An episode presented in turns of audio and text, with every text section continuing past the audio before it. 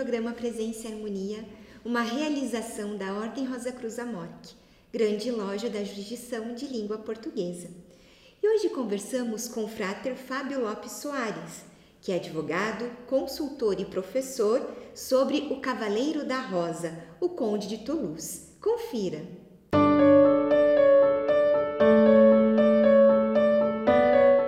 Frater Fábio, que bom recebê-lo aqui no programa Presença e Harmonia mais uma vez. Obrigada por aceitar o nosso convite. Sou eu que agradeço a oportunidade por mais uma vez poder dividir um pouco de conhecimento, um pouco de história eh, e de misticismo aplicado a todos. Frater, então já que nós vamos falar sobre o Cavaleiro da Rosa, eu gostaria de começar perguntando quem foi o Raimundo VI e qual a sua linhagem. Pergunta bem interessante. No imaginário dos místicos, não somente dos Rosa Cruzes, mas de ocultistas, Raimundo VI é uma figura muito importante, Sra. Vivian.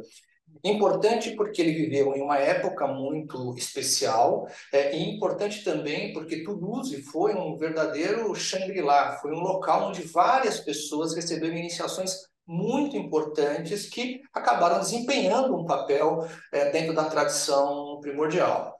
Então, o, o, o, Raimundo VI ele tem uma linhagem de, várias, de vários Raimundos, que a gente fala, é, de, de, de é, príncipes e de altas personalidades em sua época, e às vezes a gente confunde o Raimundo VI, que nós conhecemos como sendo o Cavaleiro da Rosa, dos outros Raimundos. Então, ele sim, é, ele era alguém ligado à realeza, vinculado à corte é, de um dos reis antigos da França, dado a sua linhagem, ele viveu em uma época onde existiam muitas guerras, com muito sangue, com muita dor, e ele conseguiu lutar contra é, essa vamos dizer assim, essas trevas que aconteciam, levando muita luz e abrigando diversas pessoas que precisavam dessa ajuda. Por isso ele é conhecido como o Cavaleiro da Rosa, e a gente vai poder falar um pouco mais sobre isso, e sobre essa capacidade que ele tinha de desenvolver o misticismo e aplicar tudo aquilo que nós conhecemos como sendo belo, justo e bom, mesmo naquela época tão estranha como era a época que ele nasceu. E o Conde de Toulouse ele é frequentemente associado, como nós já comentamos, né, ao Cavaleiro da Rosa. Então, por que, que ele recebeu esse título e o que, que ele representa? Para responder esta pergunta, eu vou voltar à linhagem dele, se você me permite. Por favor. Quando eu falo sobre a linhagem, a gente diferencia quem era o Raimundo VI do Raimundo IV, que às vezes é confundido na história. E para isso, olha que coisa boa. Nós tivemos acesso a alguns documentos bem importantes da morte por conta da Convenção Nacional que aconteceu é, em 2022, diretamente da grande loja de jurisdição de língua francesa. Nesses documentos, nós recebemos toda a linhagem dele, conseguimos entender e diferenciar por que, que ele é o Cavaleiro da Rosa, onde está essa figura importante do Cavaleiro da Rosa. Então, se você me permite, e de uma forma até um tanto quanto inovadora, eu gostaria de mostrar essa linhagem a todos que estão assistindo nosso programa é, Presença e Harmonia. Então, a partir de agora, você consegue observar esta figura que demonstra a linhagem completa de Raimundo VI, ou seja, eu tenho aqui o Raimundo VI, conde de Toulouse, é, só que eu tinha outros Raimundos que vieram desde Pons III, é, eu tenho o Raimundo IV, e foi exatamente na época de 1194 a 1222 em que, na, em que nasceu e morreu Raimundo VI, o chamado Cavaleiro da Rosa. Essa figura do Cavaleiro da Rosa se dá exatamente por conta do misticismo e a postura que ele tinha de um cavaleiro que tinha junto ao seu coração uma tradição de cavalaria que abrigava, sobretudo aos olhos dos cátaros, né, com o aprendizado dos cátaros, abrigava diversas pessoas que tinham dificuldade com a Igreja Católica na época. Né? Uma outra forma de enxergar a, a quem precedeu a Raimundo VI é nesta figura, nesta linhagem dos documentos que nós temos é, dentro da, da, nossa ordem, os registros de nossa ordem. Então, ele vem de Luís VI, o, rei da França, e de Alfonso Jordan, que nasce, então, o, Raimundo V, e dele vem para o Raimundo VI. Dentro desta figura, então, Sra. Vívia, o Cavaleiro da Rosa, ele aparece em diversas figuras a partir da figura do Raimundo VI. Então, primeira coisa, Raimundo VI é a pessoa que nós, tradicionalmente, na morte, em diversos outros locais, buscamos como referência. É, como referência daquela figura de um cavaleiro com o escudo de uma espada e segurando ao seu peito uma rosa, simbolizando esse abrigo que ele dava. Até porque, Sora Vivian, olha que coisa curiosa, ele foi expulso da Igreja Católica duas vezes.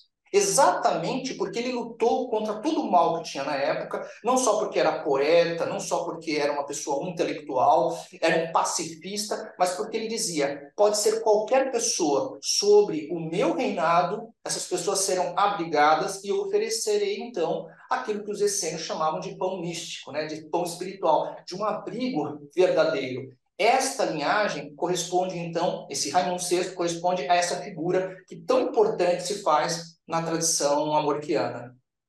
Perfeito.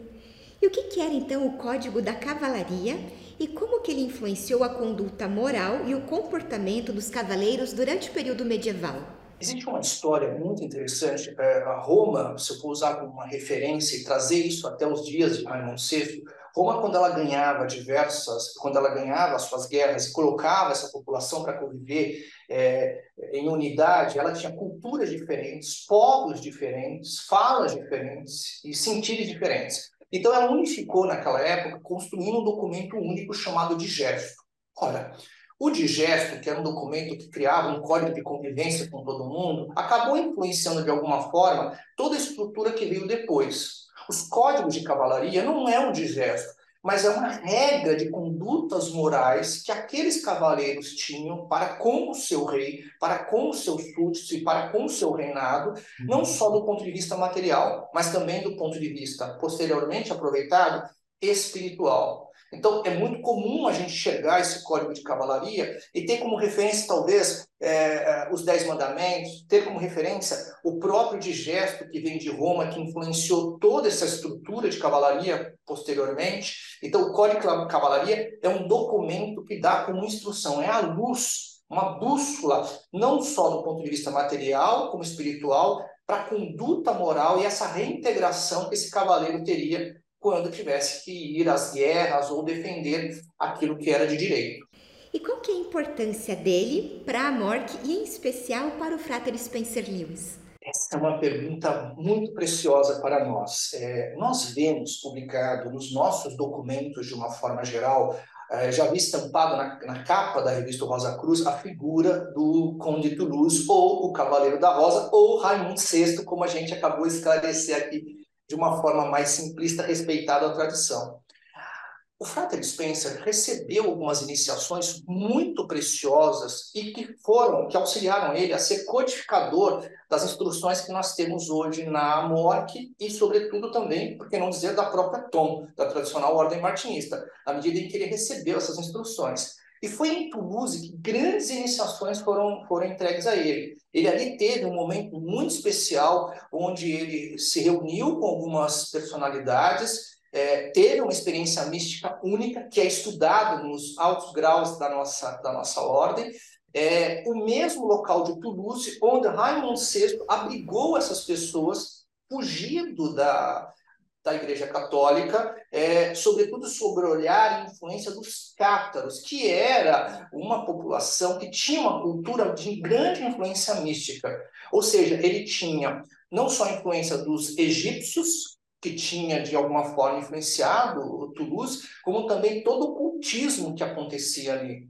Para nós, então, a gente pode dizer que parte da forma como nós entendemos os nossos ensinamentos vem da influência que Prater Spencer Spencer teve nas iniciações recebidas no local onde Conde de Toulouse fez essa acepção, fez essa mudança, mudou a chave e transmutou aquele, aquela maldade em época, colocando seu exemplo como uma bondade possível de ser aplicada. E o seu significado, ele é utilizado, até o Frater deu agora uma, comentou um pouquinho a respeito disso, em várias comunicações da AMORC. Então, por quê? É por conta dessa questão mesmo, dessa ligação com o Frater Spencer Lewis e Toulouse?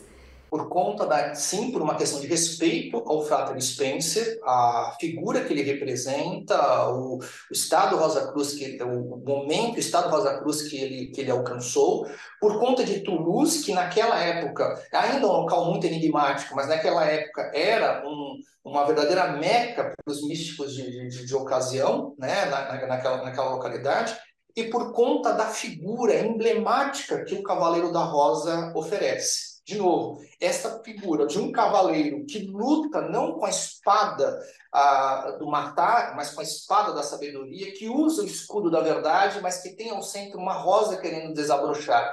Esse símbolo que é aparentemente simples, mas que carrega toda essa trajetória que eu estou tentando transmitir aqui, é, é a representação de uma figura muito poderosa, é um signo importante para o Rosa Cruz que quer despertar um mundo conturbado que o Cavaleiro da Rosa tem a ver então com a Ordem Guias do Graal, com a OGG? Ótimo. É, foi adotado, então, o dia do Cavaleiro da Rosa como sendo o dia de Raimundo VI. Raimundo VI, ao nascer e, e, ao morrer, esse período influenciou tanto a gente, como eu acabei de dizer, que a Ordem Guias do Graal, que tem toda a sua temática pautada na cavalaria, toda a sua temática pautada nos estudos de Crotien de Troian. Inclusive, eu até recomendo que vocês possam estudar, a quem nos está, está nos assistindo, existe uma obra chamada Romance é, do Graal, de Crotien de Troian, muito importante, uma obra é, significativa, que conta essa trajetória e, de alguma forma, restabelece um pouco da história de Raimundo VI. Foi exatamente o dia do cavaleiro, que seria equivalente ali é, tanto na, na, na, Ordem Rosa Cruz como na tradicional Ordem Martinista, eventos importantes que acontecem nessas duas organizações. É, o Dia do Cavaleiro, que é o ponto alto onde os artesãos da Ordem Rosa Cruz são escolhidos especialmente por, pelos membros da Ordem Guias do Grau para receber a gola medieval. E foi uma homenagem que foi feita quando foi é, quando toda a Ordem Guias do Grau foi construída ao Raimundo VI e ao que ele representa historicamente e misticamente, tanto para Spencer quanto para o misticismo moderno. Então, esse foi o motivo de escolha. Bom, já que estamos conversando né, sobre a OGG, é, há para os jovens um códex de cavalaria. Qual que é a influência ou a relação com o Cavaleiro da Rosa? Todo, toda a influência. O Códex de Cavalaria da OGG é, ele representa para o, o, o, membro da MORC e para o membro da TOM é, uma, um certo resumo de toda uma trajetória mística que o jovem pode ter. Então, esse código ele reúne algumas premissas, virtudes que, quando praticadas, oferecem a ele condições de, na vida adulta, se tornar, em tese, um Rosa Cruz melhor ou um martinista melhor, mesmo que martinista e Rosa Cruz não seja no momento afiliado. Então, não se quer com a OGG que seja um, um, um jovem, uma criança é, Rosa Cruzinho no futuro ou martinista no futuro, mas que seja um cidadão melhor que o mundo. Quando foi desenhado esse códex, com essas virtudes que, que são trabalhadas de acordo com a própria Ordem de do Graal, influenciou diretamente naquele legado que Raimundo VI adotou. Não só do Raimundo VI, mas de todo de toda a função que um códex de cavalaria deve oferecer para alguém que está em formação, levando em conta os pilares do aprender a ser, né, é, e de alguma forma do aprender é, a conviver que a Ordem Dias do Grau oferece. Então, esse códex ele tem a sua influência em Raimundo VI e tem influência em toda a tradição primordial, levando em consideração o mito do herói de, de Joseph Campbell e a cavalaria que Crotien de Troian então ofereceu para a gente na sua novela iniciática. E podemos dizer que temos então Cavaleiros da Rosa na atualidade? Podemos não somente pelo fato de nós estarmos estudando. Eu acho que tanto é, é você, Sora, quanto eu, ou qualquer um que esteja assistindo, são potencialmente cavaleiros no sentido do signo que ele significa da identidade do misticismo, das virtudes que ele o traz. Há algum tempo eu achava que era quase uma utopia alcançar esse, esse ideal do, do, do cavaleiro. Eu tenho visto tantos depoimentos de pessoas fazendo coisas tão incríveis que eu digo, esses são os cavaleiros da atualidade. Quando eu, então, me afilio a uma organização tradicional como a MORC, como a TOM ou como a OGG, vamos falar então da MORC, sobretudo, é, faço a, a afiliação, estudo as monografias, aplico aquilo e de forma discreta levo isso à sociedade através do meu trabalho discreto, do meu olhar é, mais pragmático, eu sou um cavaleiro da rosa da atualidade. Eu sou aquele que não impunha uma espada do matar, mas impunha uma espada da sabedoria. Aquela lógica medieval, ela não existe mais naquele formato. E eu consigo lutar contra essas trevas trazendo esse, esse tipo de luz, de conhecimento e de prática. Nós mudamos muito de lá para cá. Temos desafios incríveis, mas eu posso lhe afirmar que temos diversos cavaleiros da rosa a despertar e já despertos na atualidade. E que bom que temos, porque isso nos faz, em programas como esse, por exemplo, poder levar a boa nova a todos que podem que, que podem estar sentindo em seu coração. Será que é isso mesmo? Será que eu posso alcançar isso? Pode, porque isso é possível e está sendo feito por diversas pessoas de forma incógnita e silenciosa. Bom, Frater, a gente tem falado bastante né, a respeito da TOM, da MORC, da OGG e agora falando um pouquinho na cultura geral.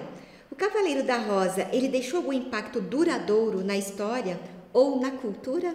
Deixou. Deixou de uma forma é, discreta, vamos dizer assim, pois me parece que talvez seja uma das primeiras vezes que a gente fala de forma organizada e reunida, desde a linhagem física, material do nascimento dele, onde ele esteve e quais são as influências que o próprio Frater Spencer Lewis teve.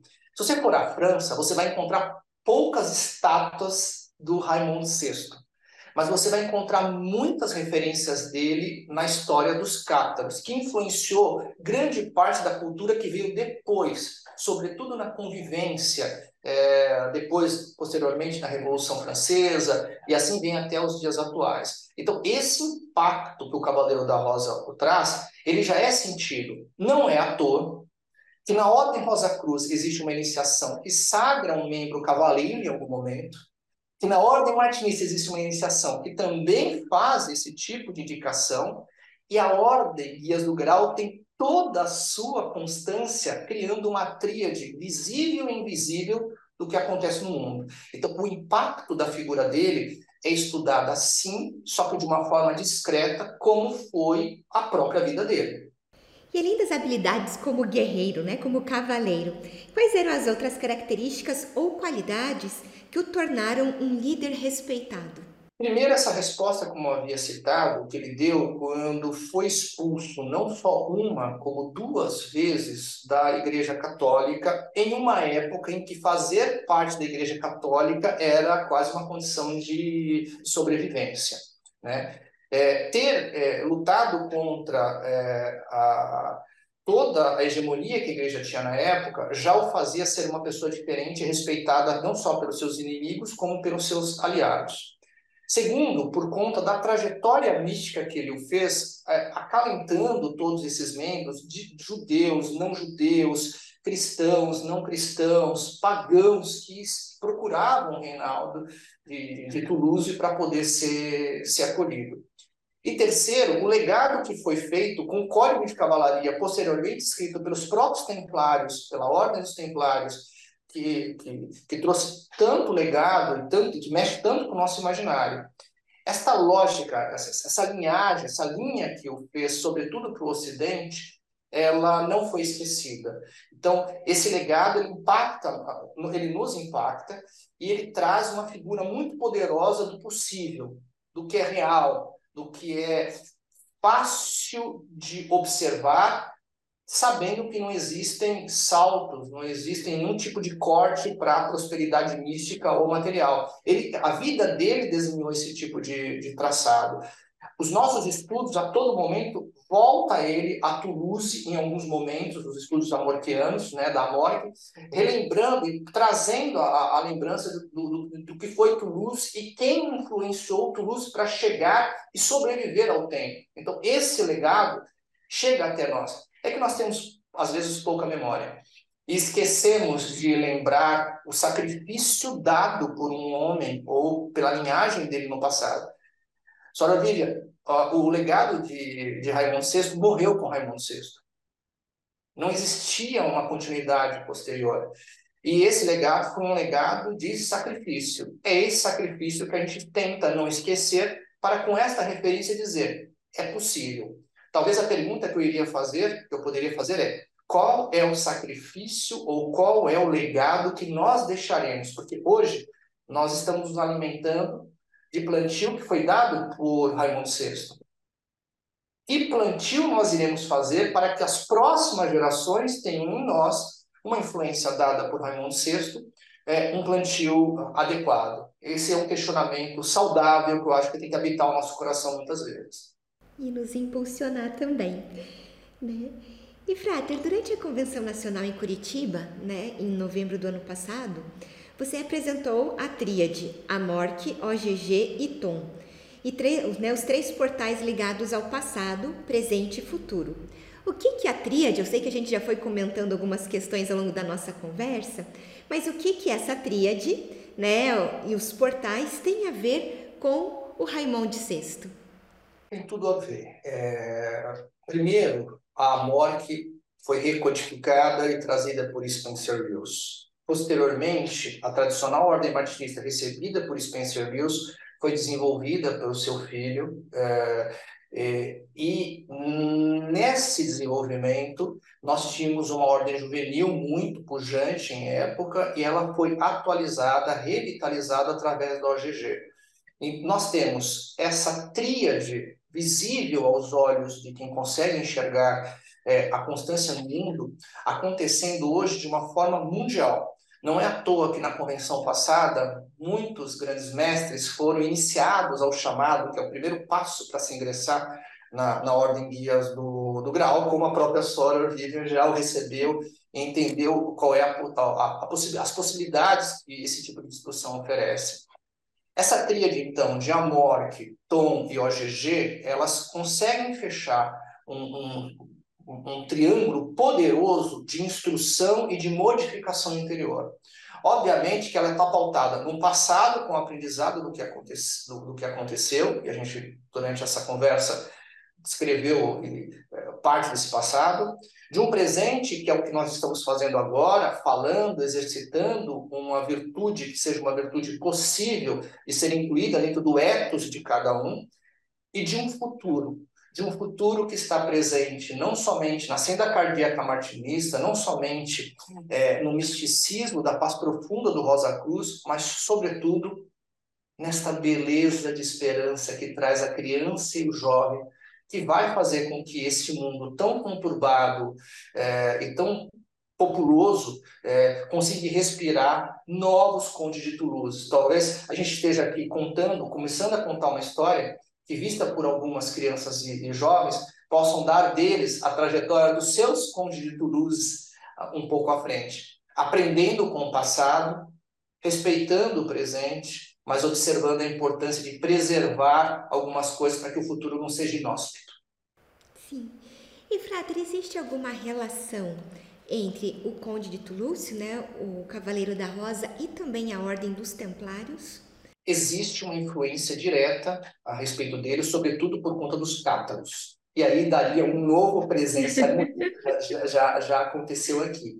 Mas existe sim, porque o próprio Conde de Toulouse, ele, apesar de ter sido a fonte de influência direta em uma parte para o Frater Spencer, a gente não pode esquecer que essa verdade, a sabedoria universal, ela não mora apenas em um local, ela está em diversos locais habitando linguagens diferentes. Então, os templários que utilizaram essa história, que foram influenciados por tudo que Raimundo VI fez, esses templários, de alguma forma, criaram uma mística muito própria. Não à toa, a Ordem dos Templários tem uma visão aberta, templária, material, e tem uma visão fechada, que hoje em dia é, desperta de novo o interesse de tantas pessoas.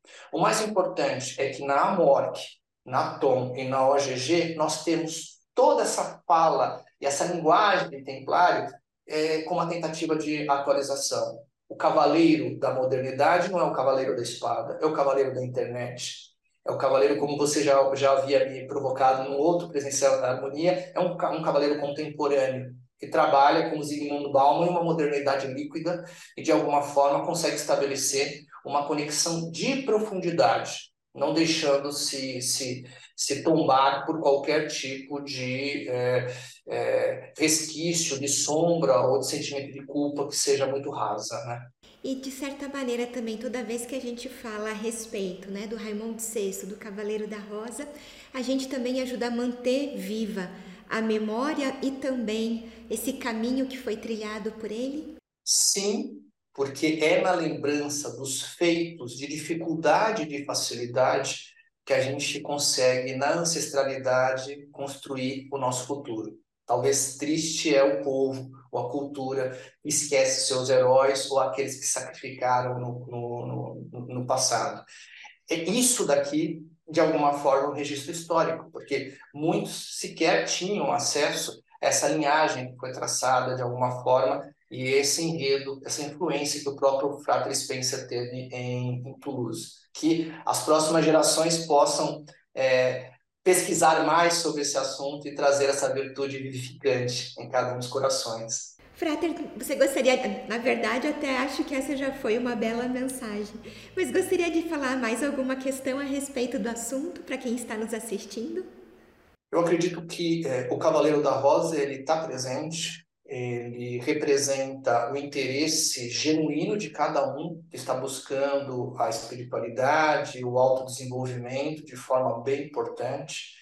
E quando um buscador, ele de alguma forma, ele quebra o padrão daquilo que está acontecendo na atualidade, ele liberta o anseio de toda uma ancestralidade de ele ir adiante e fazer acontecer o novo.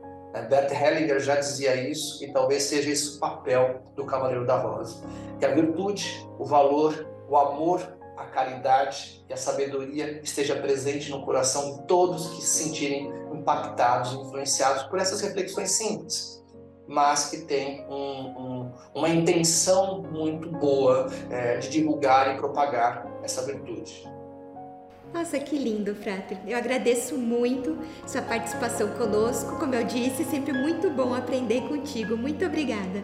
Aproveito para lembrar do nosso e-mail presençaharmonia.org.br. É muito importante para nós essa via de comunicação que nós temos com você que nos assiste. Agradecemos a participação conosco hoje e até o nosso próximo encontro. Paz profunda.